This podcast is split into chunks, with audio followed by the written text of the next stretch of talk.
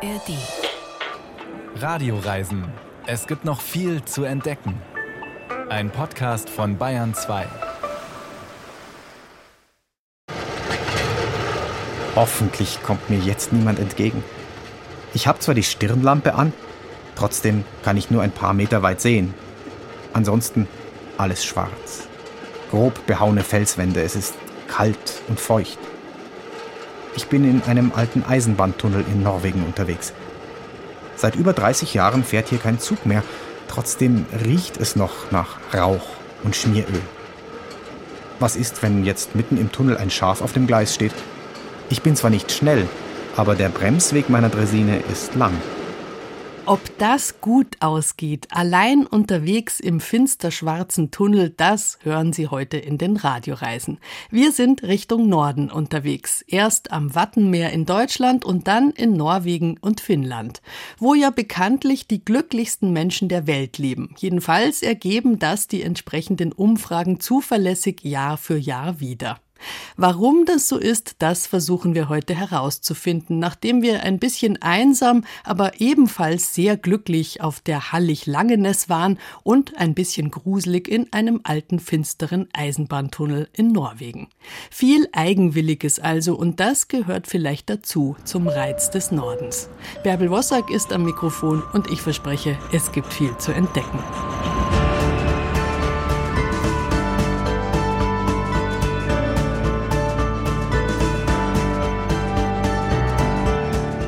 Das Leben auf dem Dorf hat ganz grundsätzlich viele Vorteile. Wenn's gut läuft, halten die Leute zusammen, man kennt sich und weiß, wer vielleicht Hilfe braucht und wer helfen kann. Höchstwahrscheinlich gibt es einen eigenen Garten, vielleicht Hühner, also da geht einiges mit Selbstversorgung. Und wenn es mal zu ruhig wird, dann steigt man halt aufs Radl, ins Auto, in den Bus und fährt in den nächstgrößeren Ort. Da, wo wir jetzt hinreisen, da ist das mit dem nächstgrößeren Ort allerdings ein größeres Problem. Manchmal sogar eine Unmöglichkeit. Radl, Auto, Bus, das alles gibt es nicht auf den Halligen in der Nordsee. Im Winter fährt die Fähre zum Festland nur einmal die Woche und wenn Land unter ist, dann fährt sie gar nicht. Es kann also wirklich einsam werden da draußen, umgeben von Meer, Wellen und Sturm. Warum sich Menschen trotzdem dazu entscheiden, genau so zu leben, das wollte Simon Berninger herausfinden. Björn Marten steht in Gummistiefeln und wetterfester Outdoor-Kleidung an der Uferkante von Langenes, einer der zehn Halligen in der Nordsee. Hinter uns die grüne Salzwiese, vor uns der blanke Meeresboden. Es ist Ebbe. Und über uns fliegt eine Heerschar an Ringelgänsen hinweg. Auf ihrer alljährlichen Reise zwischen Sibirien und Westeuropa machen sie jeden Frühling und jeden Herbst auf den Halligen Station. Ich bin einfach den Gänsen hinterhergezogen. Aber von Gänsenrein kann man ja auch nicht glücklich werden. Es gibt ja noch viele andere Vogelarten. Als Wattguide kann Björn Marten zu jeder Gans und jeder Möwe was erzählen. Ihretwegen hat er das Eiland zu seiner Wahlheimat gemacht. Obwohl die Lebensbedingungen hier wirklich, nun ja, speziell sind. Björn Marten kommt eigentlich aus Eimsbüttel, hat aber auch da schon immer Vögel geguckt und habe dann auch eine Freundin kennenlernen dürfen, die da auch Verständnis für hatte. Und ich habe ihr gesagt, Anne, ich möchte dahin ziehen, wo Vögel sind. Und es gibt nirgends mehr Vögel gefühlt wie auf den Halligen. Und Anne ist inzwischen ausgeflogen oder gibt es sie noch? Nee, nee, Anne und ich haben sozusagen für kleine Küken gesorgt. genau, wir haben zwei Kinder bekommen und wir sind nach viereinhalb Jahren immer noch sehr glücklich hier. Was natürlich schon so ist, ist, Hallig ist ein Lebensraum der Extreme.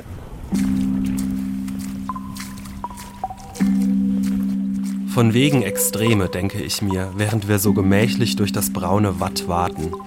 Unter meinen Gummistiefeln glitscht der nasse Sand hinweg, hier und da mal eine Pfütze und natürlich die vielen kleinen Häufchen aus Sand, die so aussehen, als sei hier jemand mit der Spaghetti-Eismaschine unterwegs gewesen.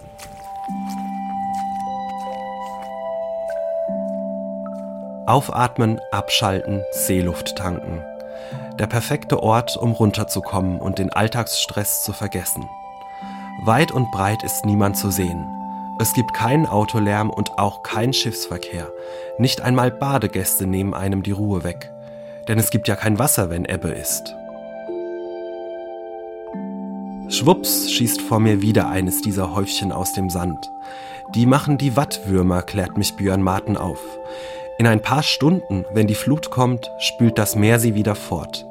Dann herrscht die Nordsee wieder über den Meeresboden und die kann einem manchmal einen ziemlichen Strich durch die Rechnung machen, wie Björn Marten erzählt. Das war mein 30. Geburtstag. Der ist im Dezember gewesen. Und meine Freundin hat einen großen Überraschungsbesuch geplant. Und all meine Freunde, die aus ganz Deutschland angereist sind, hatten das Problem, dass sie aufgrund von Land unter nicht übersetzen konnten. Und da habe ich natürlich schon das Hallig-Leben verflucht, weil ich nicht weg konnte und sie nicht zu mir. Das Land unter ist ziemlich einzigartig für Langenes, Hoge und Co. Denn die Deiche sind hier flacher als auf Inseln, was bedeutet, dass die Nordsee hier auch mal über die Uferkante strömt und fast alles überschwemmt. Deshalb reagieren die Halligbewohner auch sehr empfindlich, wenn man zu ihrem Eiland Insel sagt.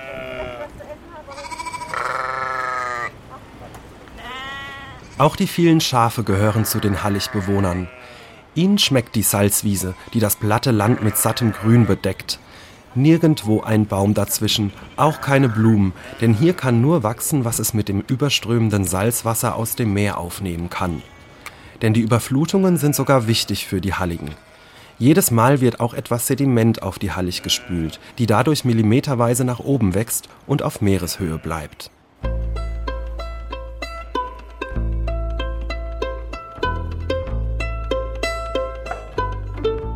Landunter gibt es in der Regel nur in der dunklen Jahreszeit, wenn die Schafe längst nicht mehr auf der Hallig sind.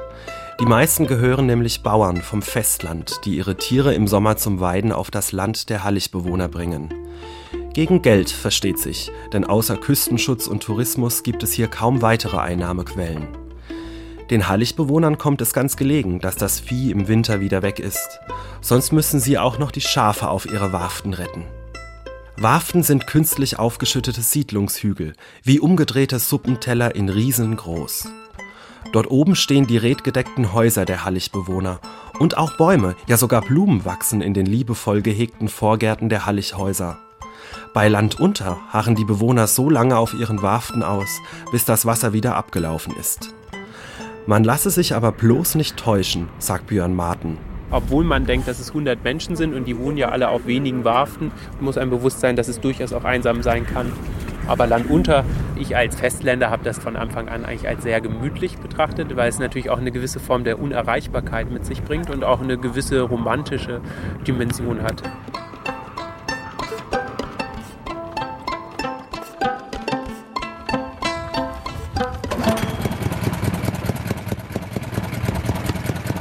Manchmal haben selbst die Halligleute keine Lust auf Land unter und nehmen rechtzeitig Reis aus. Auf Langenes gibt es da eine besondere Möglichkeit, den Lorendamm. Das ist ein 10 Kilometer langer Bahndamm, der über die nächstgelegene Hallig zum Festland führt. Befahrbar ist die eingleisige Trasse nur mit Fahrzeugen der Marke Eigenbau, den Loren. Ein bisschen erinnern sie an die Waggons von einem Jahrmarktkarussell. Die eine Lore ist ein bunter Zweisitzer, die andere ein geschlossener Viersitzer, eine dritte R-Typ Cabriolet, bunt besprüht mit silbernen Felgen. Alina Cisielski hat sich mit knapp 4.500 Euro noch ein günstigeres Modell geleistet. Das war der 33-Jährigen aber wichtig, als sie vor sieben Jahren nach Langenis gezogen ist, um hier im Tourismusbüro zu arbeiten. Meine Familie, meine Freunde sind noch sehr viel im Festland. Dafür nutze ich es dann am meisten. Klar kaufst du auch mal im Festland ein. Wir haben ja diesen Lieferservice von Edeka, der eigentlich super gut ist. Aber sonst bist du dann halt doch unabhängig und kannst auch mal zum Festland kommen, wenn die Fähre nicht fährt. Gerade im Winter kommt man nur donnerstags hin und zurück. Klar, dass eine Lore da das Leben erleichtert und auch versüßt, wenn der Lieferservice mal nicht das Wunschprodukt im Angebot hat. Fällt die Fähre wetterbedingt mal aus, müssen die eigenen Vorräte ausreichen. Anna fährt aber bei Wind und Wetter, selbst als vor fünf Jahren das Orkantief Xaver aufzog. Da sind wir noch geflüchtet, weil wir das hier nicht so aussitzen wollten und sind dann mitten in der Nacht um elf los rübergefahren und da war natürlich durch das Land unter so viel auf den Gleisen, was du einfach gar nicht gesehen hast und das war echt eine holprige Fahrt.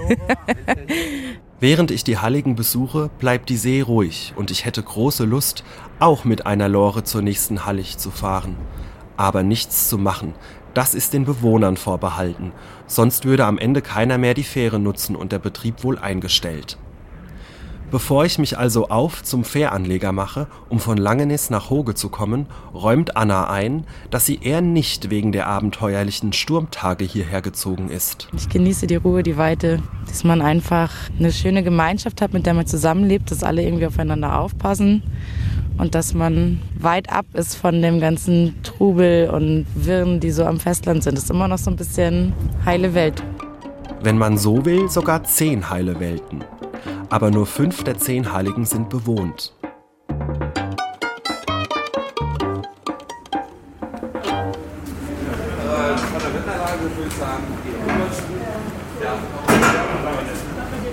Auf der Fähre nach Hoge haben es sich die Passagiere im Bordcafé gemütlich gemacht. Der Kellner scheint die schaukelige Fahrt gewohnt zu sein, so gekonnt, wie er sein Tablett von Tisch zu Tisch balanciert. Er weiß auch, wer von hier ist. Die wohnen auf Hoge, ja? Ja, nur der, hier ist nur der eine, der unter Langenes. Vogel, Vogel. Und Sie? Äh, für. Das geht gar nicht. Die Höchststrafe. Okay. Von wegen, sagt Annemarie Lübke, auf die mich der Kellner verweist. Der 73-Jährigen sieht man ihr Alter nicht an. Seeluft hält jung, ist die gebürtige Hamburgerin hinter ihrer Brille sicher. Dorthin will sie nicht wieder zurück und auch nicht nach Föhr, wo sie zuerst hingezogen ist, bis sie für sich festgestellt hat, touristisch überlaufen, zugebaut, nicht mehr meine Welt, bin ich auf die Hallig gezogen. Ich wäre auch nach Langenes gezogen. Aber das hat mit dem Urproblem dieser Region zu tun. Man muss auch etwas finden, wo man wohnen kann. Und Schluge hat einen Kaufmann. Und wer der Kaufmann zuhabt, ich muss unbedingt Kaffee trinken und ich habe keine, gehe ich zu meiner Nachbarin und dann gibt sie mir welchen. Oder sie hat selbst keinen mehr? Nee, alle Hallig-Leute betreiben Vorratshaltung. Ich habe immer so viel Nudeln, Fertigsachen, dass ich mich bestimmt 14 Tage versorgen kann. Auch Annemarie Lübke ist sich ihrer Sache sicher und gerät ganz ins Schwärmen, wenn sie über ihre Wahlheimat spricht. Da gehe ich aus der Tür und bin in einer ruhigen Landschaft nicht? und habe nicht diesen Zivilisationsstress. Viele Menschen, viel Verkehr, viel Lärm. Hier gehen sie abends raus und dann haben sie einen totalen Sternenhimmel. Dann kann man auf die Salzwiesen und das Wattenmeer gucken und dann ist aller Stress weg. Nur gut, der Stress kommt, wenn Land unter ist. Ist kein Stress. Land unter ist wunderbar. Da sitzt man auf seiner Warft, kann nicht weg, die anderen können nicht kommen. Man weiß genau, das dauert zwei Tage, dann ist es wieder durch. Das ist alles gut. Habe ich Sie geschockt, ne? Zugegeben, ein bisschen vielleicht. Ich müsste wohl selbst einmal ein Land unter erleben, um mitreden zu können. Auf der Hallig-Hoge kommt es dazu aber immer seltener, weil der Küstenschutz die Deiche immer höher baut. Das soll sicherstellen, dass die Halligen dem steigenden Meeresspiegel nicht zum Opfer fallen. Gerade dafür braucht es aber regelmäßige Überflutungen, sagen Kritiker. Denn ohne Wasser ja auch kein Sediment, das das Land nach oben wachsen lässt. Zunimmt und die ganze Hallig unter Wasser ist, versuchen viele Vögelschwärme den Schutz der Warft zu erreichen. Auf der Hanswarft, dem größten Siedlungshügel der Hallig, gibt es das Sturmkino, in dem ein gewaltiges Land unter zu sehen ist. Der Wind peitscht das Wasser so sehr, dass reines Salzwasser durch die Luft fliegt. Es ist kein Regen, was Sie hier sehen. Es ist reines Salzwasser. Nach diesem Film verstehe ich etwas besser, was die Halligbewohner mit Lebensraum der Extreme meinen. Das sei eben die Kehrseite der Ruhe und Naturverbundenheit auf den Halligen, sagt Katja Just. Sie stammt aus München, kennt die Halligen aber schon seit ihrer Kindheit und ist vor 20 Jahren hierher gezogen. Bei den angestammten Halligleuten kam die Oberbayerin direkt so gut an, dass sie zur ehrenamtlichen Bürgermeisterin von Hoge gewählt wurde. Als Broterwerb vermietet sie aber Ferienwohnungen an Touristen. Von denen kämen manche gezielt im Winter, um die Landunter mitzuerleben. Sie selbst denkt darüber inzwischen nüchterner als noch als Kind. Für uns war Sturm immer Abenteuer. Heute als Erwachsene, wenn ich dann sehe, wie bei Xaver das Wasser steigt und steigt, wird mir natürlich schon anders. Das ist nicht unbedingt Abenteuerlust, die da aus mir sprüht. Ich kann aber hinziehen, wo ich will. Irgendwo ist immer irgendwas. Ziehe ich in den Süden, dann habe ich Lawinenabgang oder Erdrisse oder Tornados. So, und hier ist es halt Land unter. Wir wissen, dass das Wasser irgendwann rüberkommt. Ja, aber deshalb ziehen wir nicht weg. Das wäre auch schade. Denn unterm Strich braucht es Menschen wie Katja Just und all die anderen, die sich für ein Leben auf dem Eiland entscheiden. Denn diejenigen, die schon immer auf den Halligen gelebt haben, könnten allein kaum dafür sorgen, dass das Halligleben weiter fortbestehen wird. Nur gut also, dass es da all die Naturschwärmer und Stadtflüchtige gibt, denen ich bei meinem Besuch begegnet bin. Ich komme gerne zurück, fürs Erste aber nur als Besucher.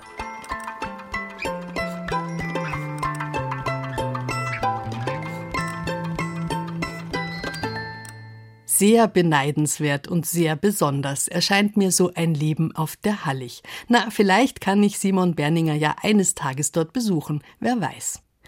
In der Geschichte von der Hallig Langeness haben wir gerade ein ziemlich ungewöhnliches Fahrgerät kennengelernt mit der eigenen Dresine auf Schienen durchs Wattenmeer.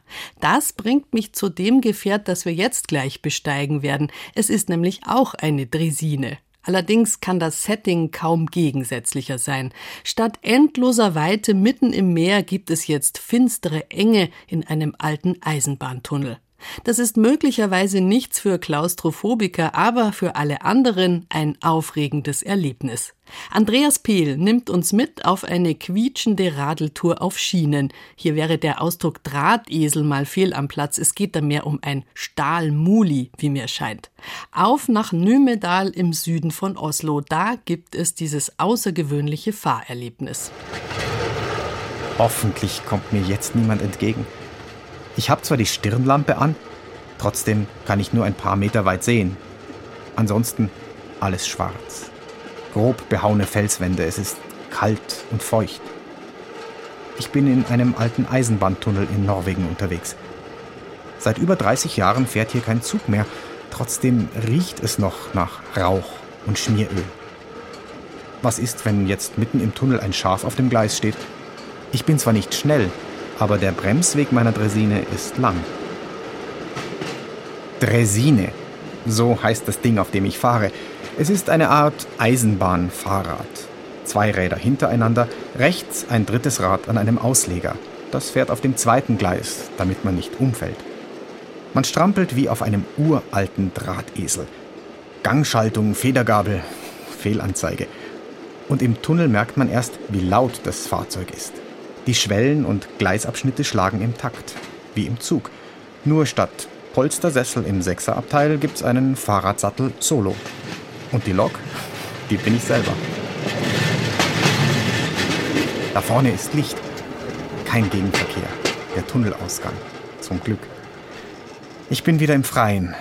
Endlich.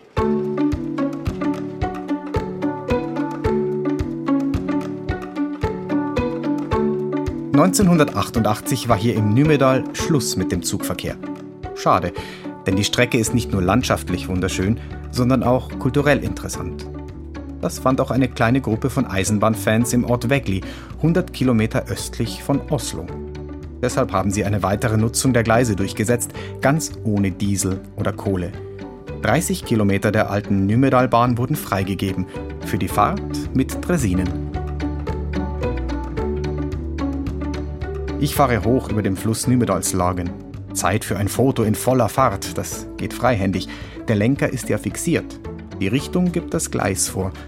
Trotzdem fühlt es sich komisch an, vor allem in der Kurve. Manchmal habe ich fast das Gefühl, gleich vom Sattel zu kippen.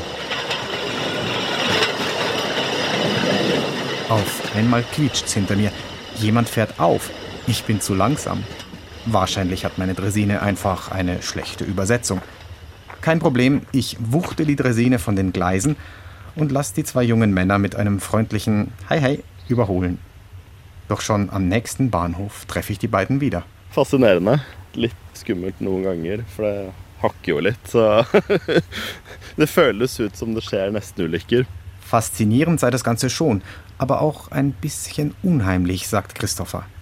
Er ist mit seinem schwedischen Freund Stefan ins Nymedal gekommen. Er wundert sich fast, dass sie noch keinen Unfall hatten. Kein Wunder, die beiden sind deutlich schneller unterwegs als im Jogging-Tempo. So schnell soll man nämlich maximal fahren. Offiziell. Jetzt sitzen wir am Bahnhof Kravikfjord am Ufer des gleichnamigen Sees. Das alte Wartehäuschen und das Haus des Bahnwärters sind falünrot gestrichen, mit grünen Fensterrahmen. Es gibt Holzbänke und Tische. Zeit für eine Stärkung, ein Quicklunch, in Schokolade gehüllte Waffel. der typisch norwegische Tourbegleiter.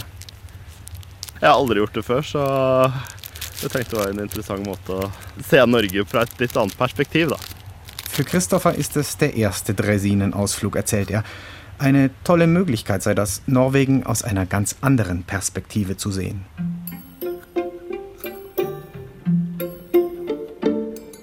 Und dann geht es für die beiden auch schon wieder weiter.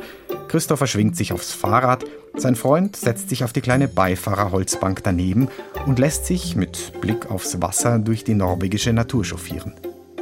Bei den beiden sieht das leichter aus als bei mir. Schnell sind sie weg.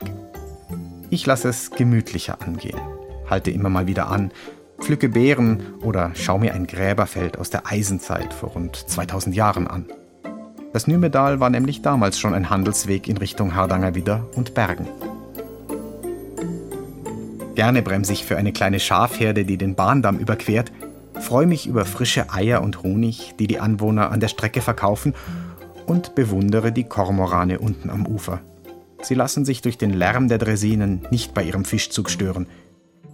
Die Stelle sei überhaupt eine der besten Fischplätze auf der Tour, hat man mir in Wegli mit auf den Weg gegeben. Falls ich also eine Angel dabei hätte, sollte ich mein Glück hier in Eidsturken versuchen. Aber ich überlasse den Fisch doch lieber den Kormoranen.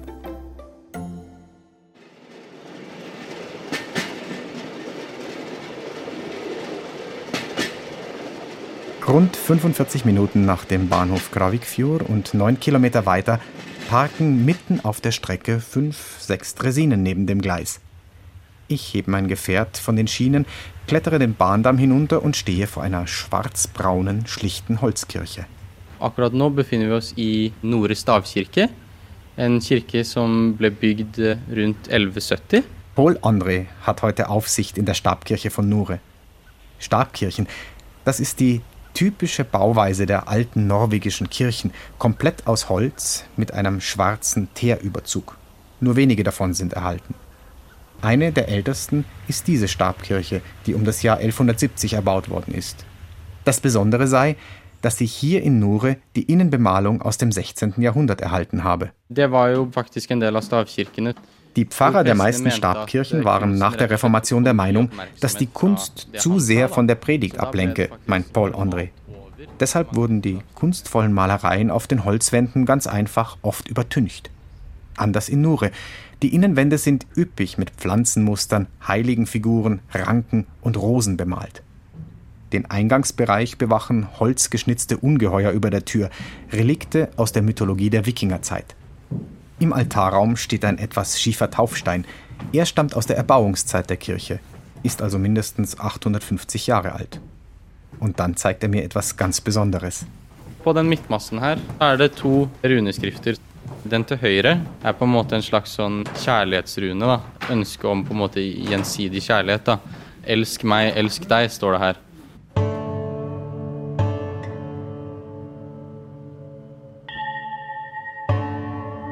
In der Mitte der Kirche sind seltsame Zeichen in einen Baumstamm geritzt, einen der Stäbe, die dieser Art von Kirchenbau den Namen geben. Er stützt den Dachstuhl. Und hier stehen zwei norröne, altnordische Runeninschriften, die so gar nicht in eine christliche Kirche passen. Das eine sei eine Liebeserklärung in Runenzeichen. Liebe mich, ich liebe dich, steht da. På den andre så er det en slags sånn gåte, hvor mistil, pistil, kistil. Det skal tydeligvis være en sånn slags gåte som gir deg rikdom, da. Mistil, pistil, kistil. Der zweite Spruch sei eine Art Rätselzauber auf Altnorwegisch, der Reichtum bringen soll. Da war wohl jemandem während der Predigt besonders langweilig, mein Paul André. Kein Wunder, zum einen sei im 12. Jahrhundert das Erbe der Wikingerzeit samt Verehrung von Odin und Thor hier noch recht präsent gewesen, zum anderen kamen die Priester aus dem ungeliebten Dänemark und sprachen im Gottesdienst Latein. Eher mühsam also und nichts für den gewöhnlichen Norweger, meint er. Heute wird die Kirche im Sommer immer noch genutzt. Nur im Winter sei es einfach zu kalt. Den brukes bare om sommeren. da. Den er vanntett, men den er ikke vindtett. Så om vinteren så blir det helt grusomt å være her, egentlig. Zurück auf der Dresine. 1873 war Baubeginn dieser Eisenbahnstrecke. 1927 wurde sie eröffnet. Nicht nur für Personenzüge, sondern vor allem für den Gütertransport. Besonders das Holz aus den Wäldern des Nymedal musste zu den königlichen Silberminen in Kongsberg und an den Oslofjord gebracht werden. Ein einträgliches Geschäft für die Kaufleute, die Holz von hier aus nach ganz Europa verschifften. Holz gab es hier im Überfluss. Das lässt sich auch gut an der örtlichen Bautradition erkennen. Uralte Bauernhöfe säumen den Weg entlang der Gleise. In einem besonders schönen Hof wohnt Gru Kollansryd.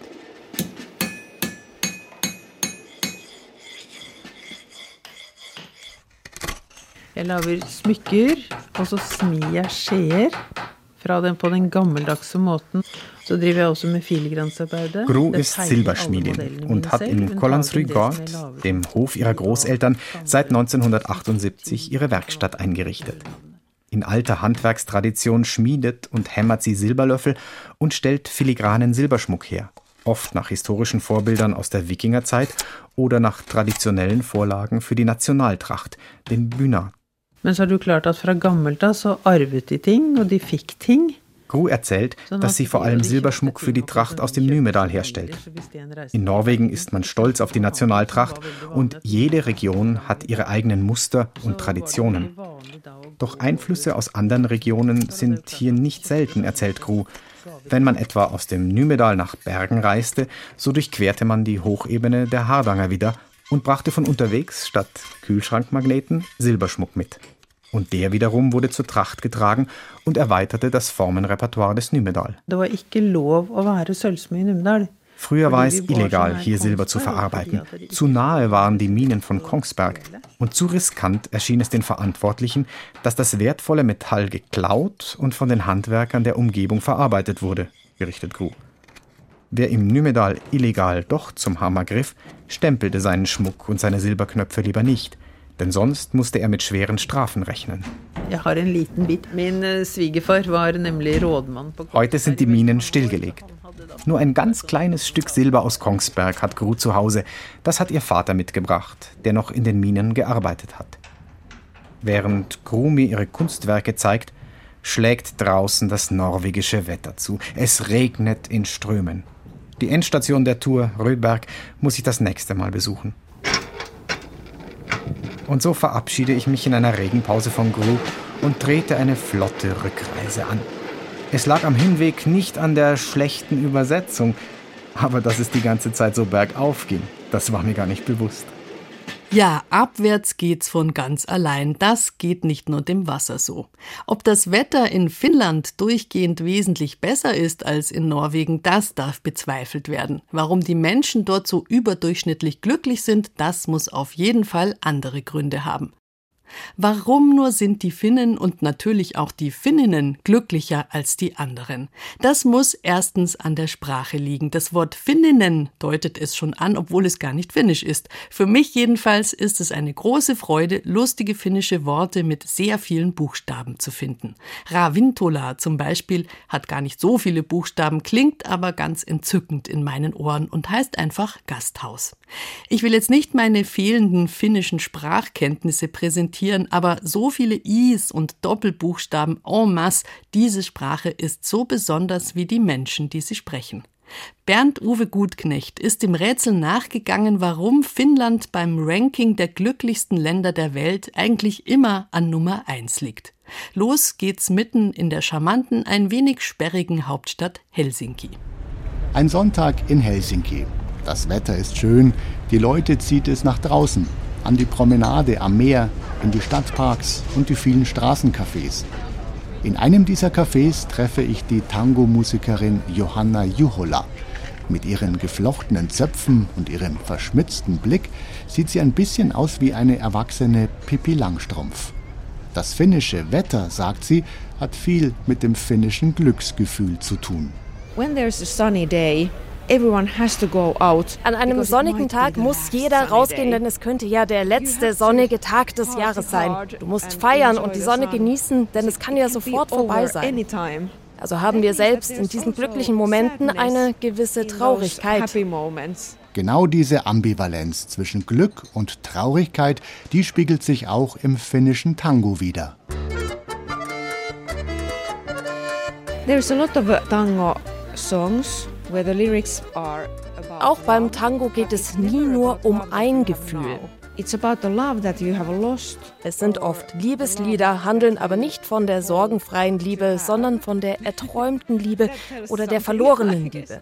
Wobei diese melancholische Musik uns nicht unbedingt noch melancholischer macht, sie kann uns auch glücklicher machen. Auf jeden Fall verstärkt Tango das Gefühl, das du gerade hast. I think that music makes us feel things, but it can vary what the feeling is.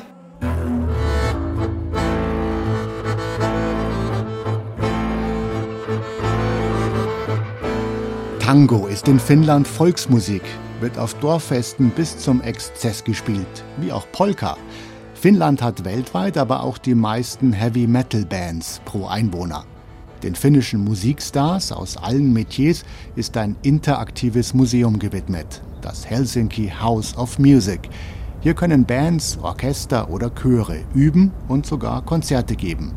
Kultur hat generell einen großen Stellenwert, sagt mir Laura Alto, die Kulturdirektorin der Hauptstadt. Mit ihr sitze ich auf einer Terrasse zwischen Musikmuseum, Staatsbibliothek und Parlament. We're sitting here in front of the Audi Library, which is one of the newest additions to Helsinki's 37 public libraries. Da drüben, das ist die Odi-Bibliothek, die neueste der 37 öffentlichen Bibliotheken. Sie wurde 2017 errichtet als ein Geschenk der finnischen Regierung an die Bevölkerung. Und zwar direkt gegenüber des Parlamentsgebäudes. Audi, Und wenn man aus der Bibliothek herausschaut, ist man exakt auf der gleichen Höhe wie die Parlamentarier. Das ist eine sehr symbolische Geste, auch dass die Odi-Bibliothek in der teuersten Lage von Helsinki gebaut wurde. Es ist ein Symbol für Meinungsfreiheit, Demokratie und für das Lernen. Odi heißt übersetzt die Ode. Kultur als Ode ans Glück der Bürger. Tulisitko akkunain alle ja lausuisit hellästi se? Ein paar Schritte von den Kulturzentren entfernt beginnt das Hafenviertel von Helsinki. Eine breite Promenade führt ums ganze Hafenbecken herum. Hier landet vom kleinen Krabbenkutter bis zum riesen Kreuzfahrtschiff alles an. Frühmorgens joggen hier viele oder sind mit Nordic Walking Stöcken unterwegs, kilometerweit bis über die Stadtgrenzen hinaus. Da, wo die Fähren zu den vorgelagerten Inseln ablegen, ist Wochenmarkt. Eine Marktfrau steht hinter Bergen von bunten Beeren. No, my name is Ritva. Ja, Järvinen. Thank you so much, sir. Thank you. Ritva kommt eigentlich aus dem nordfinnischen Lappland. Von dort bringt sie ihre Beeren und damit kulinarisches Glück in die Hauptstadt. Uh, I like it much more cloudberries because there is only seven days in Finland. Moltebeeren mag ich am allerliebsten. Die können nur sieben Tage lang geerntet werden. Wir sammeln sie wie auch die Preiselbeeren auf den Wiesen in Lappland. Und alle sind sehr gesund, voller Omega-Fettsäuren und Vitaminen. Sehr gut. okay. And there is Moosenbeere. Das ist Graham-Beere. Uh, das ist Heidelbeeren, Preiselbeeren, Stachenbeeren. And uh, you eating pancakes and ice cream. And always is very better. Yes, yes.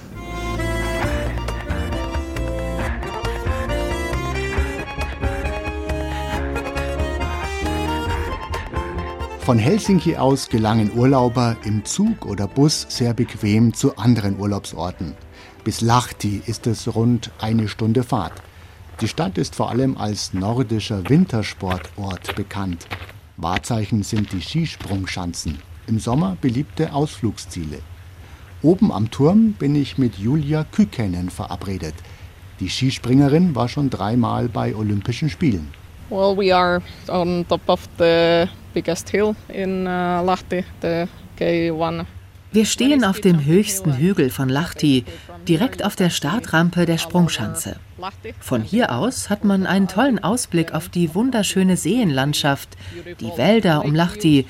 Ein sehr schönes Panorama von hier oben. Von oben sehen wir Mountainbiker, Walker, Läufer in Action auf den Waldwegen. Auf der kleinen Nebenschanze trainieren gerade acht bis zehnjährige Mädchen und Buben. you are jumping well and then you can fly far. Wenn du gut springst, fliegst du richtig. Und dieses Gefühl in der Luft zu segeln ist das Beste. Vor allem, wenn es richtig weit geht. Alle Skispringer lieben dieses Fliegen. Dieses Gefühl erlebst du sonst nie.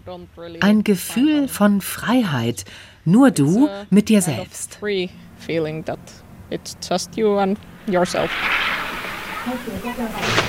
Obwohl Lahti so sehr mit Wintersport verbunden ist, war die Stadt 2021 European Green Capital, die grüne Hauptstadt Europas, ein Gütesiegel, das an Städte vergeben wird, die Umweltschutz und Lebensqualität besonders gut zusammenbringen. Miller Bruno war die Verantwortliche des Projekts in Lahti. The citizens with their everyday life die Einwohner machen mit ihren alltäglichen Gewohnheiten mit bei unserem Projekt, weil wir ihnen die Infrastruktur zur Verfügung stellen. Alle Energie fürs Heizen in den Wohnungen ist emissionsfrei. In Finnland vertrauen die Menschen dem System, Politikern, Behörden, Regierung. Man vertraut dem Nachbarn, den Freunden sowieso, dem Arbeitgeber und so weiter. Das vermittelt Sicherheit. Und wer sich sicher fühlt in seinem Land, der fühlt sich frei, das Leben zu genießen. It gives you the freedom to enjoy it then.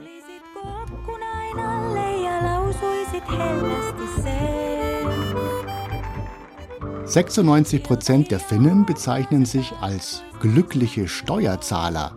Sie haben den Eindruck, dass ihre Abgaben sinnvoll genutzt werden. An erster Stelle bei den Umfragen zum Glücklichsein nennen die Finnen immer die Natur. Und da vor allem die 180.000 Seen im Land. Ich habe mir den längsten und tiefsten See ausgesucht, den Paljene im gleichnamigen Nationalpark, etwa 40 Kilometer von Lahti entfernt.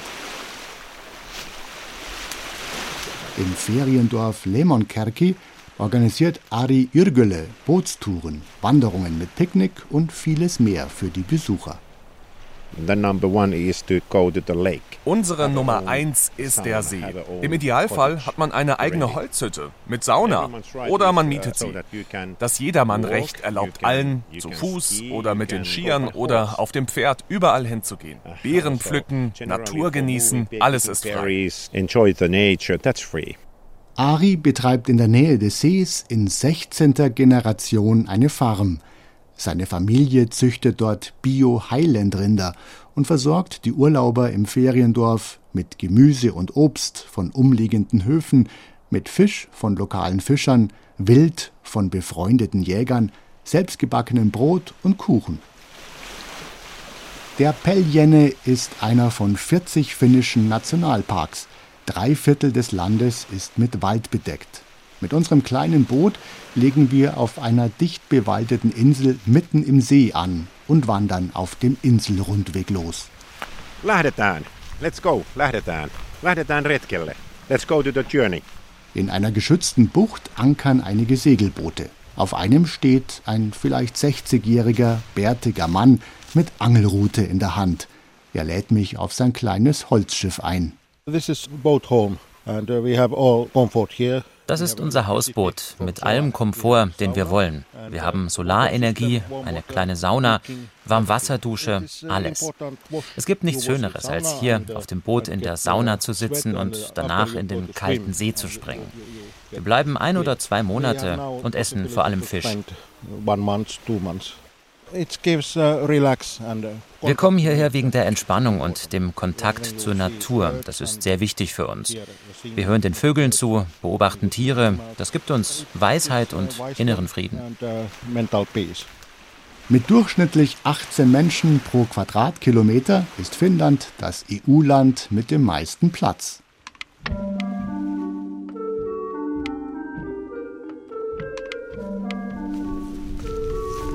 Zurück in Lemonkerki. Vor meiner Holzhütte sehe ich eine Frau im wehenden Kleid sitzen. Sie hält ein langes Messer in der Hand. Aber Entwarnung, es ist Maria Allen, eine Saunaheilerin. Vor meiner Hütte hatte Maria Wacholderzweige abgeschnitten. Nachdem ich in der Sauna etwas angeschwitzt habe, reinigt sie mich mit sanften Schlägen. Schätzungsweise drei Millionen Saunen gibt es für die 5,5 Millionen Finnen. 90 Prozent der Finnen gehen mindestens einmal pro Woche dorthin und genießen danach die sogenannte Post-Sauna-Glückseligkeit. Das Hormon und das Nervensystem arbeiten zusammen. Wenn du entspannst, wird das Parasympathikus-System aktiviert. Dadurch entfalten sich die sogenannten Glückshormone wie Serotonin und Oxytocin. Das ist ein Dominoeffekt, den der Saunagang auslöst. Irgendwie wussten das die Finnen schon immer.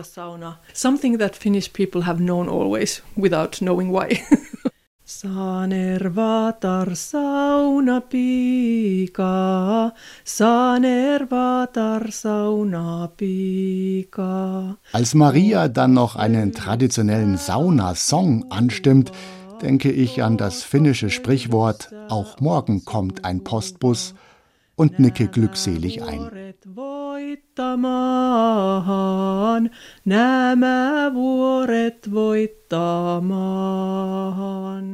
Die Saunakultur, das kulturelle Angebot, die Natur, viel Raum und Ruhe machen die Finnen glücklich. Aber was noch? Etwas in der finnischen Seele, am finnischen Charakter? Ich fahre auf einem Fährboot auf die Insel Lonna.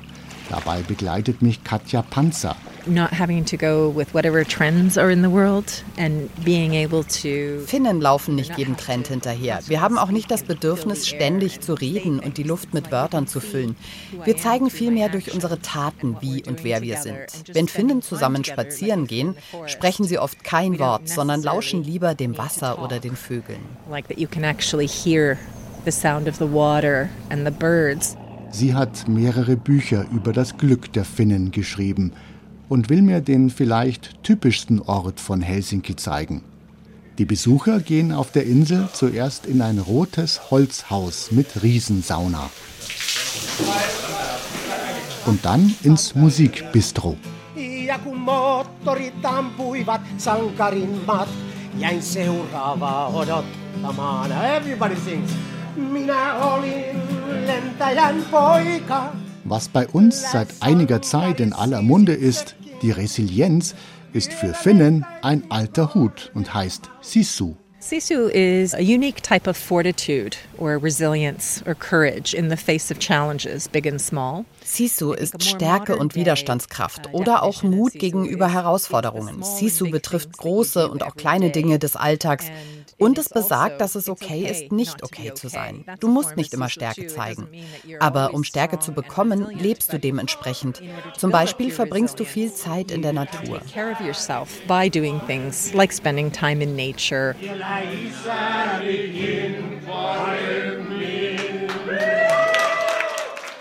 Und kurz vor meiner Abreise erklärt mir Emily Hacke-Köngas, ein Sozialpsychologe von der Uni Helsinki, was seinen Studien zufolge das Geheimnis der glücklichen Finnen ist. Finns don't like to be called as the happiest Die meisten Finnen wollen auf keinen Fall als glücklichste Menschen angesehen werden. Ein typischer Fall von finnischem Humor. Wir lieben unseren Lebensstil hier, zeigen es aber nicht. Wir schauen immer ernst. Schon lustig, denn das bildet ja auch unsere nationale Identität, in der Melancholie eine große Rolle spielt. Wir Finnen glauben, wenn ein Finne herausposaunt, dass er glücklich ist, kann mit ihm irgendwas nicht stimmen. I'm really happy. The others may somehow look him or her as betrayal or there must be something.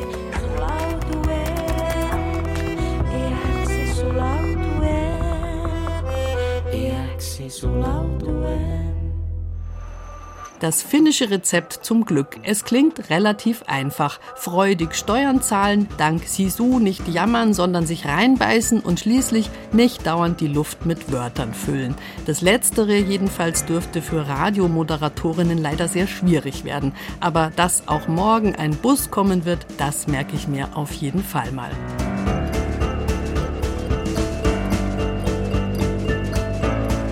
Wir landen jetzt wieder daheim, in einem Land, das weder bei den Mathematikkenntnissen in der Schule an Nummer 1 liegt, noch beim weltweiten Glücksindex.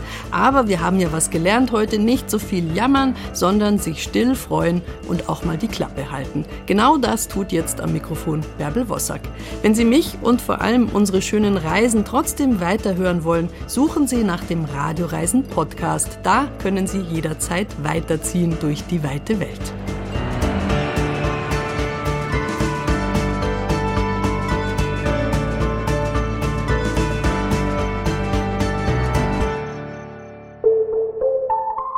Hallo, ich bin Ann-Kathrin Mittelstraß und hoste den Podcast Die Sache ist die vom Zündfunk auf Bayern 2. Jede Woche kommt jemand mit einem Gegenstand zu mir. Okay, also wir sitzen jetzt hier in diesem Behördenraum und, oh, die Tür geht auf. Oh, da wird mir ein Gegenstand gebaut. Oh, es ist ein Pass. Es ist ein Reiseausweis für Ausländer. Krass, hatte ich noch nie in der Hand. Im Laufe jeder Podcast-Folge klären wir dann, welche Geschichte hinter den Dingen steckt. Wenn ich das anschaue, da kriege ich nur Stress eigentlich. Es ist für mich keine Freude, dieses Dokument zu besitzen, weil immer wenn ich das benutzen muss, ist es stressig. Wir greifen aktuelle Debatten auf und fragen uns, wie eine gerechtere Gesellschaft aussehen könnte. Diese Woche geht es um das graue Reisedokument, den Reiseausweis für Ausländer. Ich habe damals gedacht, es muss ja irgendeine Institution geben, die alles über Staatenlosigkeit weiß. Und dann habe ich sehr viel recherchiert und habe zum einen die Zahlen gefunden, weil die in Deutschland tatsächlich erfasst werden. Und dann war ich wirklich schockiert. Also muss ich echt sagen, wenn wir jetzt von weltweit 15 Millionen Personen sprechen, das ist ja ein Land. Die Sache ist die, läuft immer sonntags um 22.05 Uhr auf Bayern 2 und die neue Folge gibt es jetzt schon in der ARD Audiothek und überall, wo es Podcasts gibt. Zündfunk